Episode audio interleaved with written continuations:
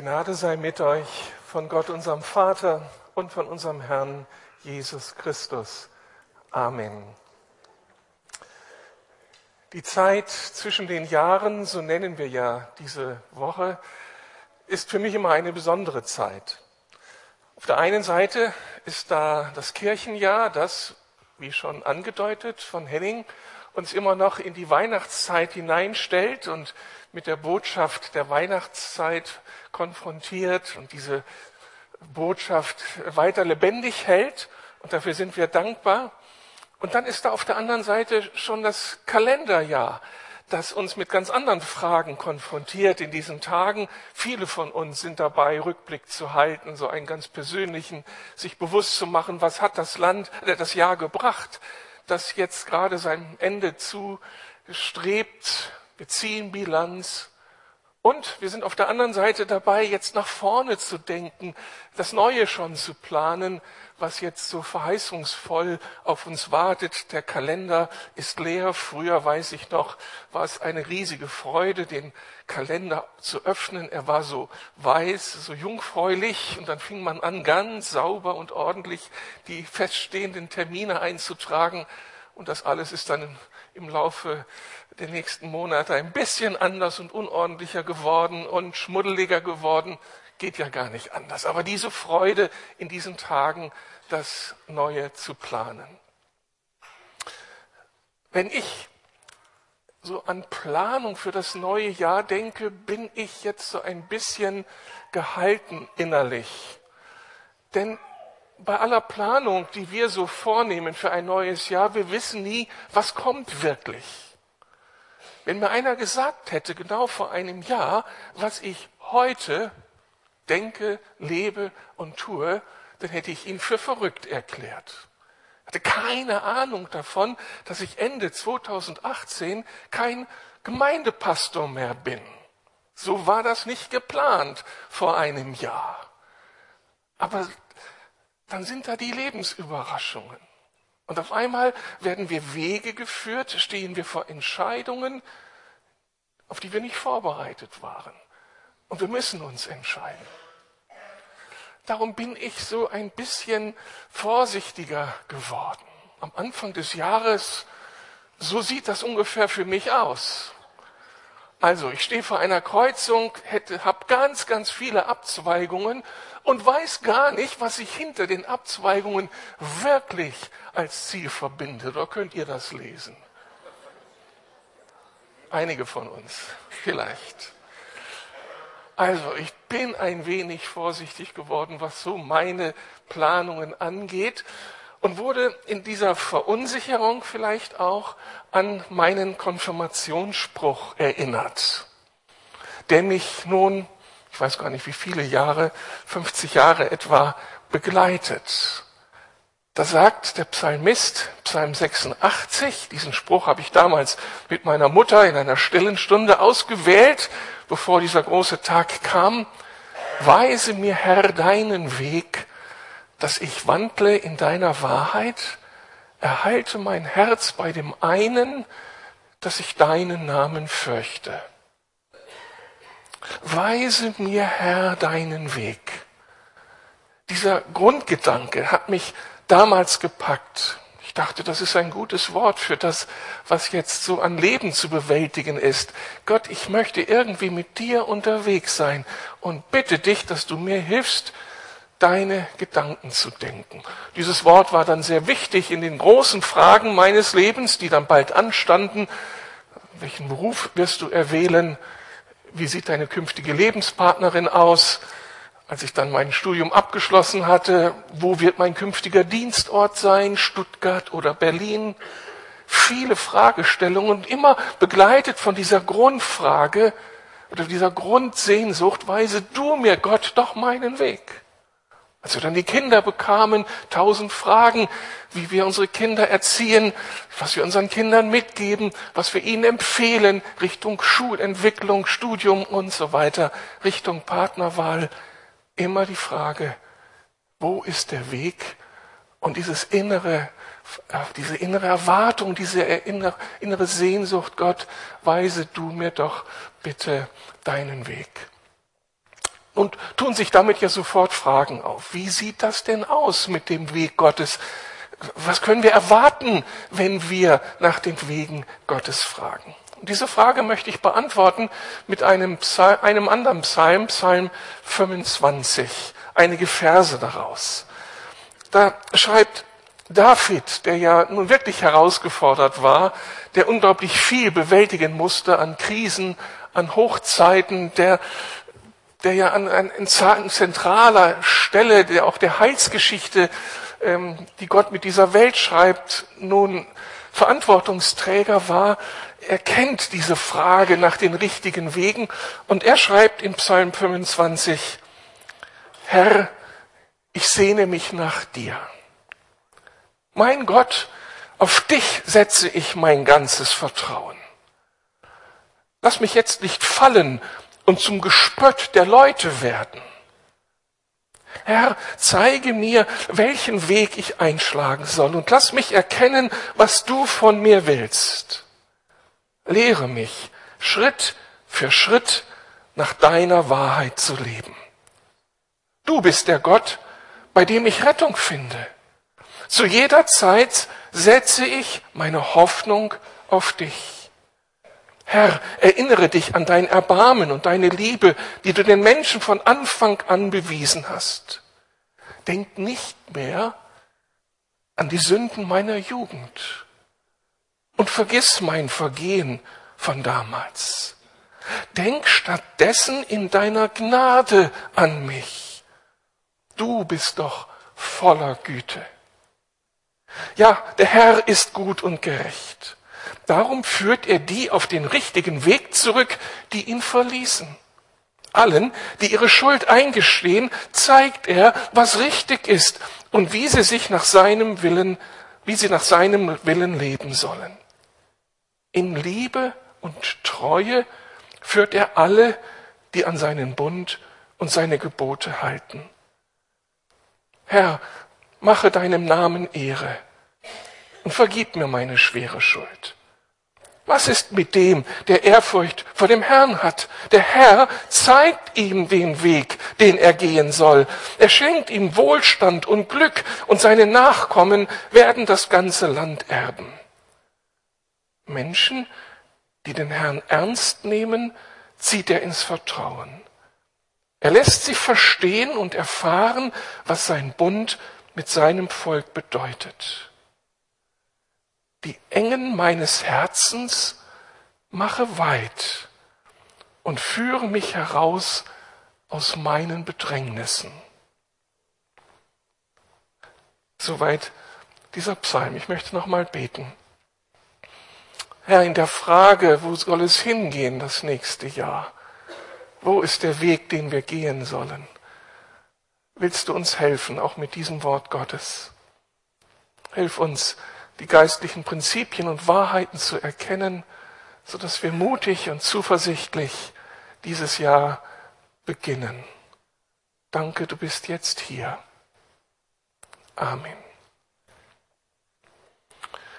Die Grundthese dieses Textes ist es, ist die, dass David davon ausgeht, dass Gott Wege für uns vorbereitet hat. Wir sind nicht einfach alleine unterwegs, sondern der, der uns geschaffen hat, der uns liebt, der in unser Leben investiert, er hat gute Pläne für unser Leben. Und wenn wir anfangen, diese Pläne zu erfragen und zu gehen, dann sind wir auf Gottes Wegen unterwegs und wie wir gleich sehen werden, ist das sehr verheißungsvoll. Deine Wege, Herr, tu mir kund, deine Pfade lehre mich.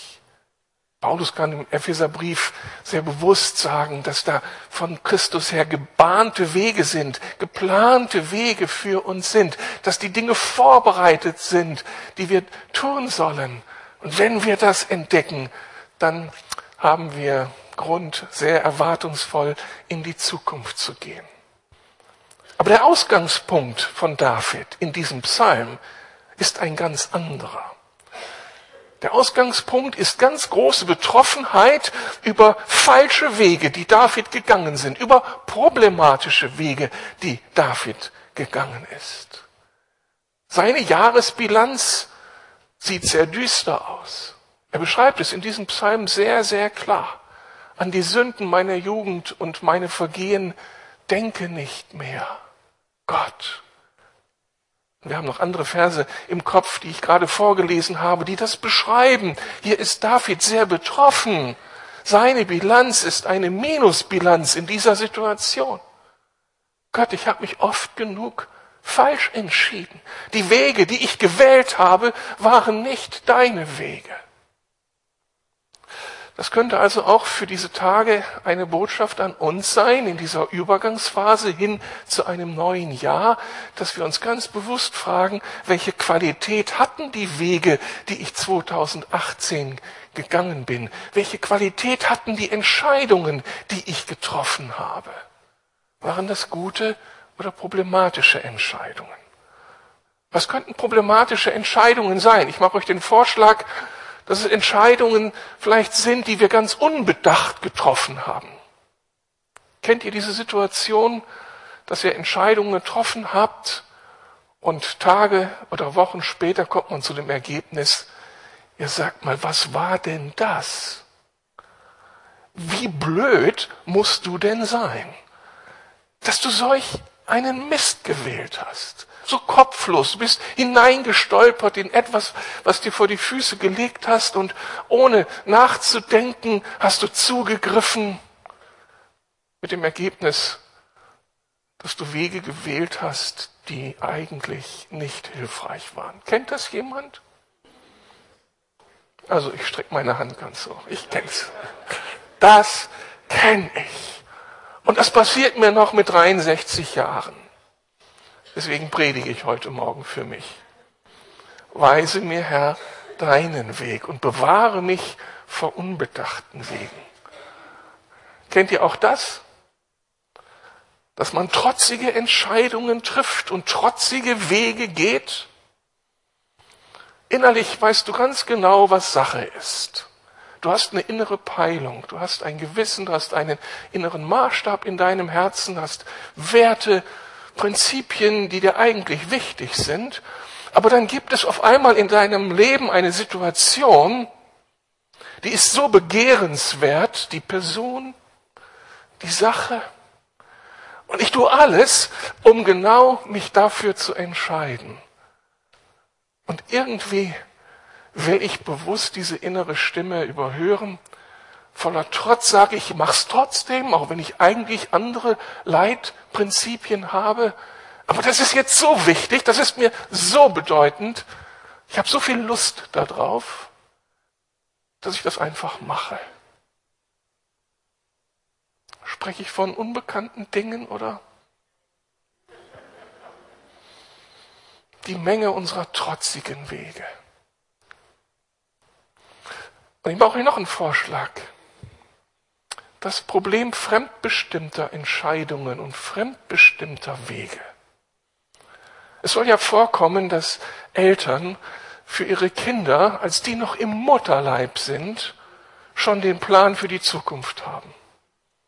Da ist schon klar, welche Schulausbildung das Kind machen muss, welche Abschlüsse es erreichen soll, dass es die Firma übernehmen muss oder einen bestimmten Karriereweg gehen muss. Und dann ist der Neuankömmling einfach nur formbare Masse seiner Eltern und muss die Wege gehen, die ihm da vorgezeichnet sind.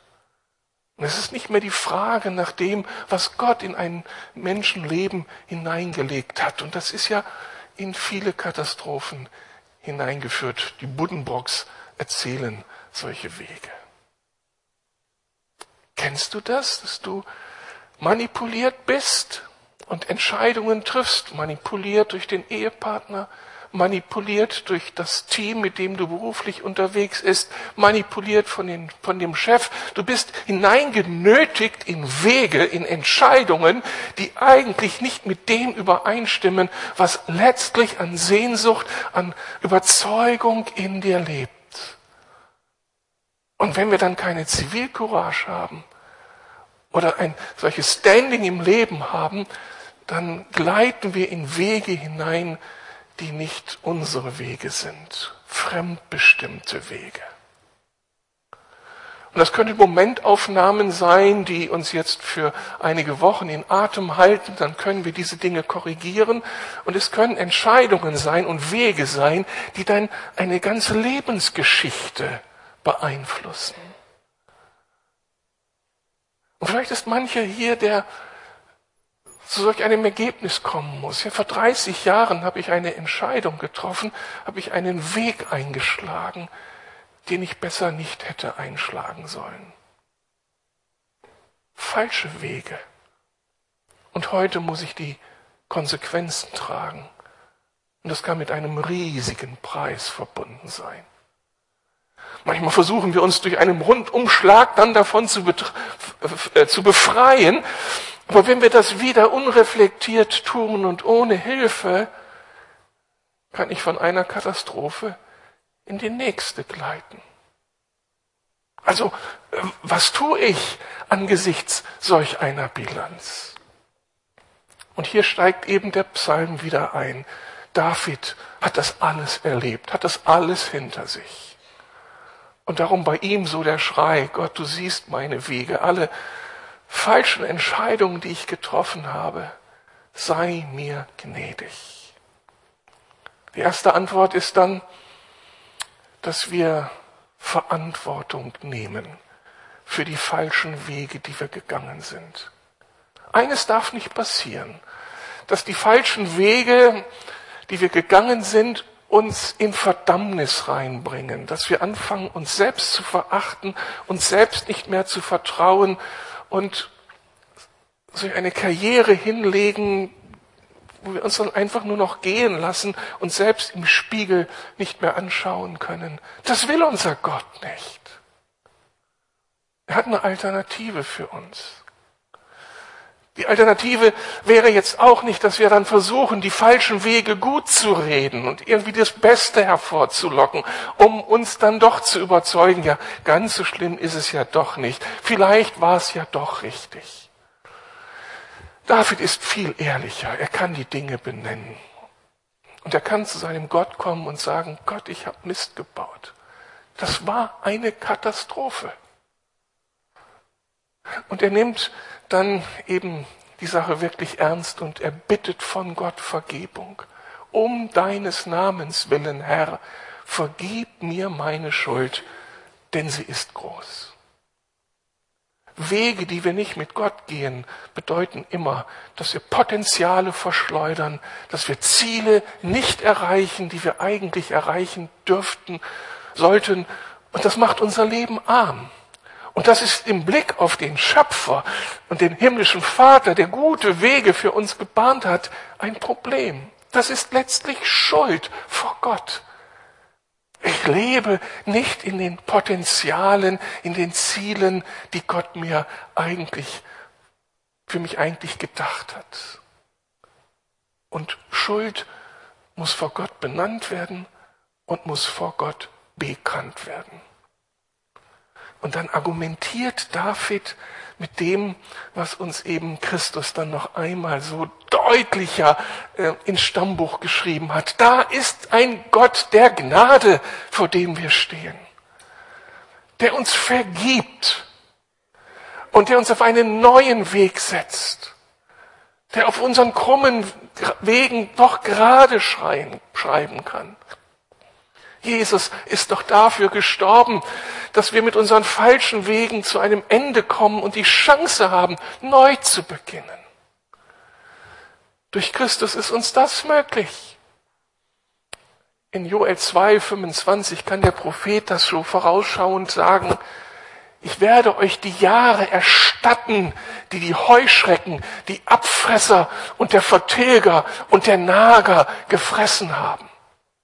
Das ist eine reale Erfahrung für das Volk Israel, für, für die Nationen ähm, dort in Asien, dass Heuschreckenschwarmen äh, ein Land überfallen können und die gesamte Erde, äh, Ernte vertilgen können, sodass echte wirtschaftliche Probleme die Folgen sind. Das war ein reales Szenario, und das Bild gebraucht hier der Prophet, um zu sagen, es gibt Entscheidungen in unserem Leben, die haben negative Konsequenzen. Es ist so, als ob die Heuschrecke, als ob wir durch negative Kräfte erfahren müssen, dass alles uns geraubt wird auf diesen falschen Wegen, was uns sonst wichtig ist. Aber da ist der Gott der Gnade und der Treue, der die Dinge wiederherstellen kann und der uns zurückerstatten kann, was wir an falschen Wegen gewählt haben.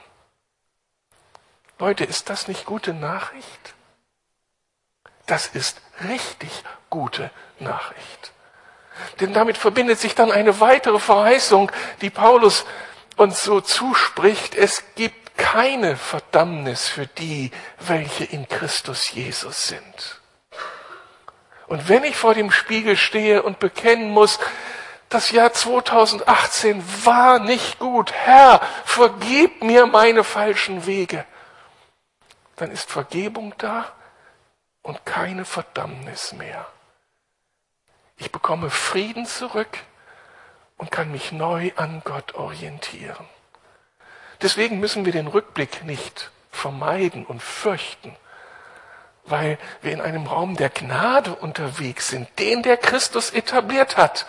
Und in diesem Raum der Gnade darf ich auch mit falschen Wegen neue Zukunft wagen, wenn falsche Wege in der Vergangenheit mich geprägt haben. Das ist die gute Nachricht, eine der guten Nachrichten am Ende dieses Jahres. Aber stell dich deiner Verantwortung. Was heißt es jetzt aber ganz positiv gewandt, wenn wir uns anfangen, auf Gottes Wege einzulassen? Was dürfen wir erwarten, trotz widriger Umstände? Denn das ist die Realität in Davids Leben. Das hat er am Anfang deutlich gemacht. Das sind Kräfte, die gegen ihn arbeiten, die ihm das Leben schwer machen. Und er muss jetzt unbedingt Gottes Wege finden und Gott sagt ihm nicht, ich werde dich konfliktfrei durchs Leben ähm, schippern und wir beseitigen mal alle Herausforderungen, so dass es ganz glatt und schön vorangeht. Das passiert nicht. Bis zu seinem Lebensende hatte David unglaubliche Herausforderungen zu meistern. Und trotzdem in diesen Herausforderungen erwartet er Gottes Wege und er hat ganz bestimmte Erwartungen an diese Wege. Drei möchte ich euch aus diesem Text bewusst machen. Die Elberfelder übersetzt den Vers 13 so, und ich will ihn so bewusst äh, auch hier zitieren. Unsere Seele wohnt im Guten. Wer sich auf die Wege Gottes einlässt, der wird erfahren, dass seine Seele im Guten wohnt. Ihr wisst mittlerweile, dass der Begriff Seele in der Bibel ähm, viel dichter und umfassender gemeint ist, als wir das aus der Psychologie vielleicht kennen. Da ist mit Seele meine Existenz gemeint, mein, mein ganzes Leben mit all den unterschiedlichen Facetten. Ich werde im Guten wohnen. Das heißt, ich werde in Lebensumständen zu Hause sein, die geprägt sind von innerem Frieden, von Glaube, von Liebe, von Hoffnung. Da ist ein innerer Reichtum, der mir hilft, in dem Alltagskonflikt präsent zu sein, nicht aufzugeben, einen Weg zu wissen. Ich werde geleitet durch die Konflikte hindurch. Und meine Seele wohnt im Guten, weil Gott selbst ein Interesse daran hat, uns Gutes zu tun. Er ist unser Versorger. Er steht zu uns. Und wenn wir jetzt an das neue Jahr denken, mit allen auch materiellen Unsicherheiten, mit gesundheitlichen Konflikten, dann dürfen wir in dieser Gewissheit geben, meine Seele wird im Guten wohnen. Mein Gott wird für mich sorgen.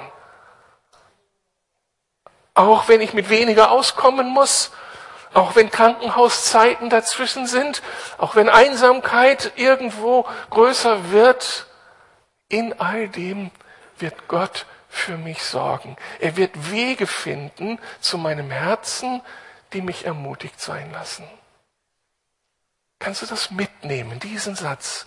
Meine Seele wird im Guten wohnen. 2019 wenn ich auf seinen Wegen unterwegs bin. Eine zweite Verheißung von David, unsere Nachkommen werden das Land besitzen. Vers 13. Unsere Nachkommen werden das Land besitzen. Und hier sind jetzt nicht nur Eltern gemeint, die dann tatsächlich biologische Nachkommen haben und erfahren dürfen, dass das, was sie ausmacht, weiterlebt in den Kindern und Kindeskindern, sondern es ist umfassender gedacht. Ich darf ein erfülltes Leben führen, ein nachhaltiges Leben führen, ein Leben führen, das bedeutsam ist, von dem andere profitieren, von dem andere erzählen werden wenn ich dann einmal heimgehe. Und Menschen werden dann sagen, das und das habe ich von Schwester so und so gelernt. Das nehme ich mit. Das ist für mich ein Lebensprinzip geworden. Eine göttliche Weisheit, die mich jetzt prägen darf. Also die Verheißung, dass in den Wegen Gottes wir am Ende nicht vom Trümmerhaufen stehen und Leute sich abwenden von uns, weil mit uns nicht zu rechnen ist, weil auf uns nicht Verlass ist, weil wir nichts zu bieten haben, außer ein selbstzentriertes Leben, das über Leichen gehen kann, sondern wenn wir in den Wegen Gottes wandeln, wandeln wir unter, seinem, unter seiner Führung. Und dann wird er uns gebrauchen im Leben von anderen. Dann entsteht Reichtum, den andere genießen können. Und dann enden wir mit einem satten Leben. Dann werden wir vor Christus erscheinen mit gefüllten Händen dessen, was wir Gutes wirken durften für ihn. Unsere Nachkommen werden das Land besitzen. Wir werden ein relevantes Erbe den Menschen hinterlassen, für die wir Verantwortung getragen haben. Und eine letzte Verheißung. Die Engen unseres Herzens werden weit gemacht, so heißt es wörtlich. Die Engen unseres Herzens werden weit gemacht. Es gibt ja so ein Gerücht, dass Christwerden heißt, sich eng machen zu müssen wenn du Christ wirst, musst du Dinge lassen, musst du Dinge aufgeben, kommt ein Gesetz, das dir übergestülpt wird, die Lebensfreude wird dir geraubt. Was für ein Blödsinn. Ich habe in zwei Predigten dieses Jahr um die Sommerzeit herum versucht zu beschreiben, dass Christsein bedeutet, auf ein weites Land zu treten, das es zu erobern gibt ich habe über die weite Höhe und Tiefe des Reiches Gottes gepredigt. Ich habe über einen trinitarischen Lebensstil gepredigt. Wenn wir Gott Vater, Gott Sohn, Gott Heiliger Geist entdecken, dann erschließen sich uns Weiten, die so spannend und so erregend sind und die wir nie durchforsten können. Eine Fülle von Leben. Das ist ein bisschen mein, mein Lebensmotto. Aus der Enge in die Weite dadurch, dass Christus mich an die Hand genommen hat. Auf den Wegen Gottes erschließt sich ein unglaubliches Leben. Stimmt das? Ich bin doch im gleichen Club mit euch. Halleluja! Der Gott des Lebens erschließt uns seine Fülle. Also das ist doch sieht doch gut aus. Unsere Seele wohnt im Guten, unsere Nachkommen werden das Land besitzen, die Engen unseres Herzens werden weit gemacht. Das ist so verheißungsvoll, da will ich doch Gottes Wege erkennen und gehen, oder? Wie mache ich das jetzt? Wie entscheide ich mich für die richtigen Wege Gottes? Denn da muss ja jetzt irgendwo die Nagelprobe kommen. Da werden Entscheidungssituationen im neuen Jahr auf uns warten. Und wenn ich nicht unbedacht in was hineinstolpern will, dann muss ich ja irgendwie ein Raster haben. Wie finde ich denn jetzt die Wege Gottes? Leider kommt nicht der Brief vom Himmel geflattert. Habe ich mir immer gewünscht. Und er ist immer ausgeblieben. Und trotzdem hat Gott ja uns einiges ins Stammbuch geschrieben, was uns hilft, seine Wege zu erkennen. Was hilft mir in Entscheidungssituationen? Vier Aspekte einer Entscheidung. Der erste Aspekt ist, ich frage nach Gottes Gebot. Ich frage nach dem Ordnungsrahmen, den Gott geoffenbart hat. Hier David im Psalm 25 sagt, mit Gnade und Treue leitet der Herr alle, die seinen Bund halten und seinen Geboten gehorchen. Der Brief vom Himmel ist gekommen, nur ein bisschen anders, als ich gedacht habe. Er ist grundsätzlicher Art. Das ist sein Gebot, das sind seine Lebensprinzipien, das sind seine Lebensordnungen. Und alles Fragen nach Weg Gottes in Entscheidungssituationen verpflichtet uns zuerst auf das Wort Gottes. Und ich sag euch, wenn wir das ernst nehmen würden, würden so viele Entscheidungen unseres Lebens anders ausfallen. Weil Gott da klar gesprochen hat. Er ist ziemlich klar in Sexualethik, in der Wirtschaftsethik, also wenn es um unser berufliches Leben geht, Familienethik, für all diese Lebensbereiche hat er gute, gesunde Lebensprinzipien. Nicht Dinge, die uns einengen sollen und Freude am Leben rauben sollen, sondern damit wird ein Schutzraum definiert, in dem wir uns entfalten können. Also ist die Frage nach dem Gebot Gottes immer das Erste. Aber dann mehr. Ich frage dann auch nach Gottes spezifischem Reden. Ein wunderbarer Vers im Psalm 25 ist der Vers 11. Der Herr zieht ins Vertrauen, die ihn fürchten, also die Respekt vor ihm haben, die ihn wirklich ernst nehmen. Die zieht er ins Vertrauen. Ich genieße diesen Satz. Ist das nicht großartig? Dass Gott sein Herzensanliegen mit uns teilen will? Er gibt uns nicht nur sein Wort und sagt, damit habe ich mich ausgedrückt, klar genug, jetzt sieh zu, wie du weiterkommst, sondern er teilt mit aus dem Reichtum seines Wissens, seiner Weisheit, seiner Pläne, gibt uns Anteil an dem, was ihm wichtig ist. Und dann können wir nur profitieren wenn wir da so seine leise Stimme hören. Als ich mich selbstständig gemacht habe, war mir nicht klar, was für Aufträge auf mich warten. Ich hatte einen Businessplan gemacht, aber der war ganz schnell Makulatur. Von denen, denen ich, von denen ich erhofft habe, dass ich da ein Beratungsmandat bekomme, die haben mir abgesagt und andere sind aufgesprungen und haben mich gebeten um Beratung. Und das bedeutet, die Sicherheiten, die ich vorher so im Kopf hatte mit den Gemeinden, die vielleicht mich wollten, das war alles mir aus der Hand genommen und ich war auf einmal mit Aufgaben konfrontiert, für die ich mich nicht ausgerüstet sah.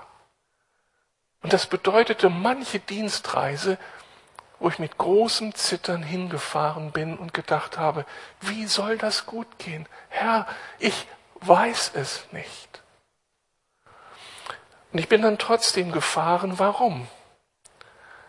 Weil es 2015 ein Reden Gottes in mein Leben hineingab von einem Menschen, der geübt ist, Gottes Stimme zu hören.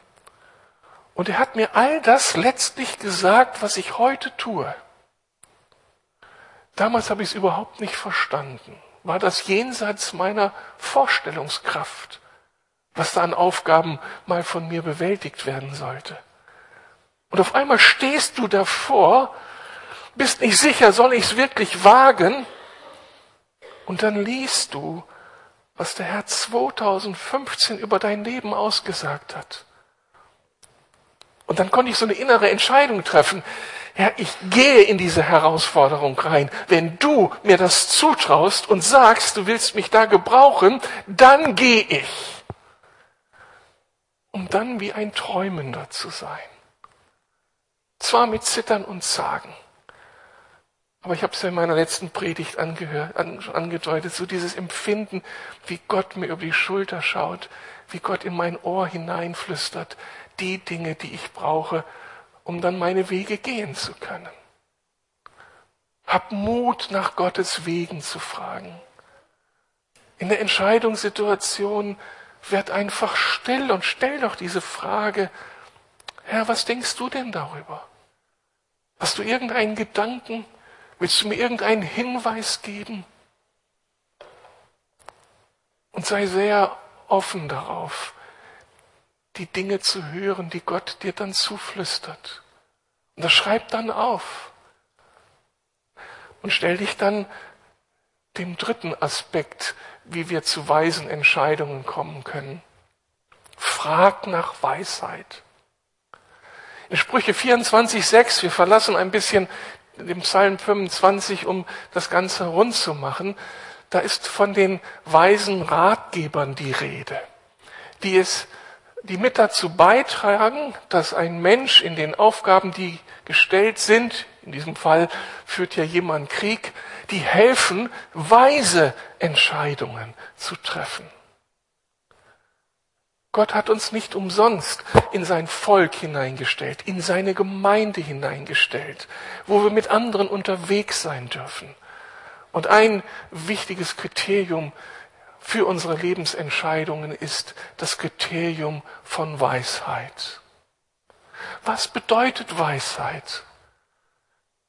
Der größte Segensaspekt, den Weisheit in unserem Leben ähm, beitragen kann, ist der, dass Weisheit immer das ganze Bild sieht. Der Weise sieht viel, viel weiter, sieht den Kontext, sieht die Konsequenzen meines Handelns. In der Entscheidungssituation sind wir oft so Gefangene unserer Bedürfnisse. Wir sehen, wir sehen nur den kleinen Ausschnitt, den, den kurzfristigen Gewinn, der vielleicht hinter dieser Entscheidung steckt. Und wir sehen nicht das ganze Bild, was diese Entscheidung mit mir machen wird, welche Konsequenzen sie haben wird für mich, für die Menschen, mit denen ich unterwegs bin. Fragst du den Weisen, deine Schwester, deinen Bruder, von dem du den Eindruck hast, dass diese Menschen mit Gott unterwegs sind, wie würdest du diese Situation bewerten? Dann kommt so viel an zusätzlicher Information und die Chance, dass ich auf Gottes Wegen unterwegs bin, wächst sprunghaft. Ich spreche aus Erfahrung. Ein ganz, ganz heißer Tipp.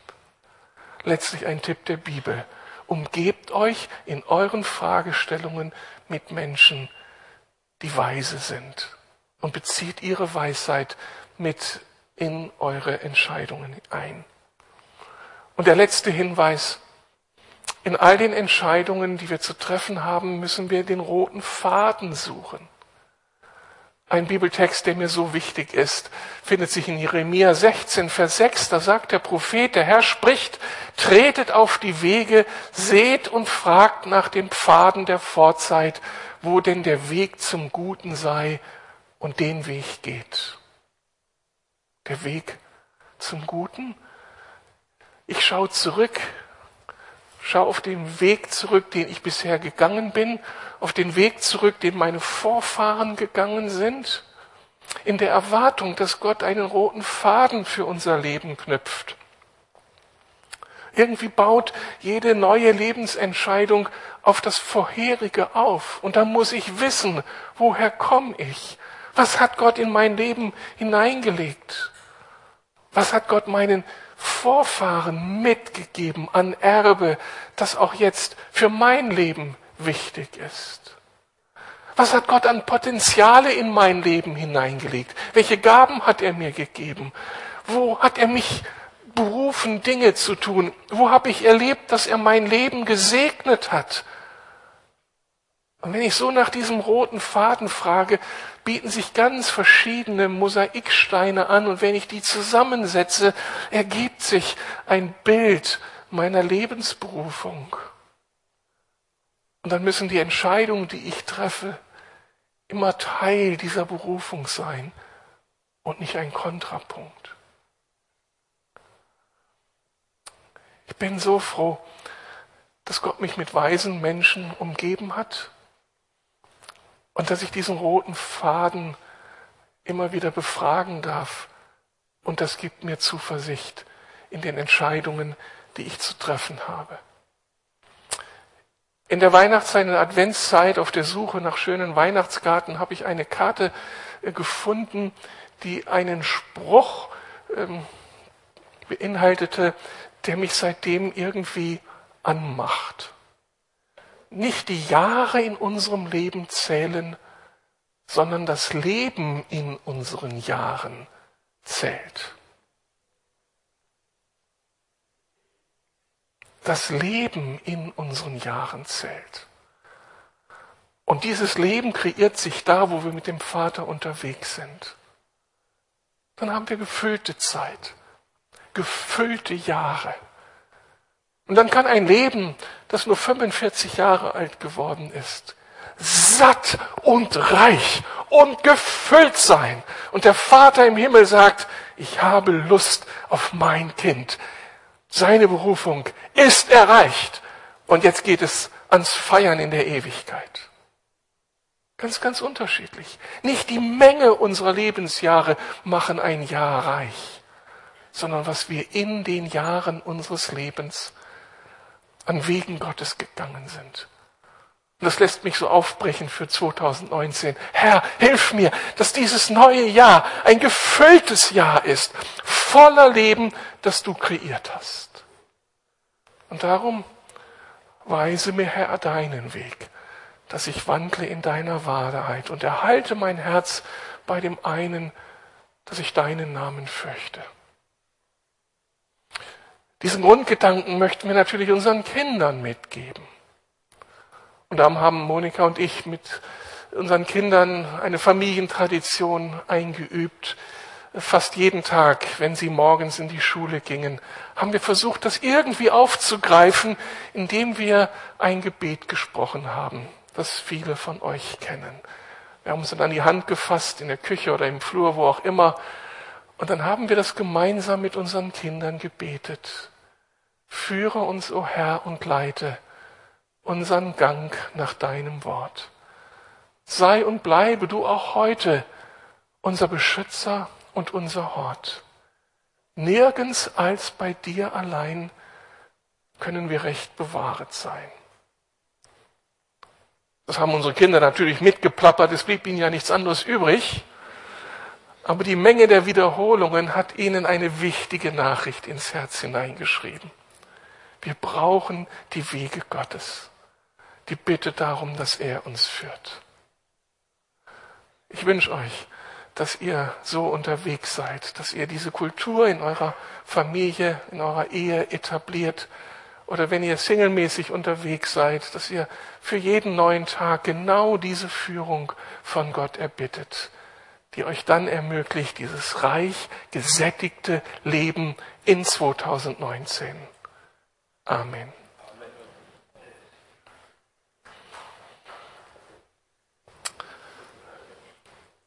Wir wollen